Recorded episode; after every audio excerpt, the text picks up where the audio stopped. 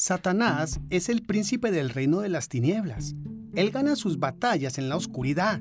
Fue así como el joven necio fue engañado por su laxivia y conducido a la casa de la ramera, en la oscuridad y en las tinieblas de la noche. Cuando ella lo acosó y se lo llevó como un buey al matadero, Pablo nos advierte, y no participéis en las obras infructuosas de las tinieblas, sino más bien reprendedlas. Por otro lado, Dios nos promete que si andamos en luz, como Él está en luz, tenemos comunión unos con otros, y la sangre de Jesucristo su Hijo nos limpia de todo pecado. La razón por la que un hombre debe confesar a su esposa acerca de su pecado es porque en el matrimonio a ella se le da autoridad sobre el cuerpo de su marido, Primera de Corintios 7:4.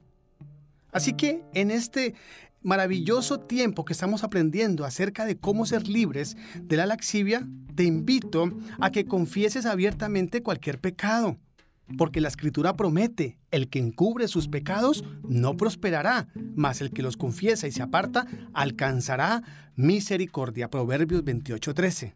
Propongámonos ahora conquistar la laxivia con la luz y pidámosle a Dios gracia, sabiduría y el valor para hacerlo.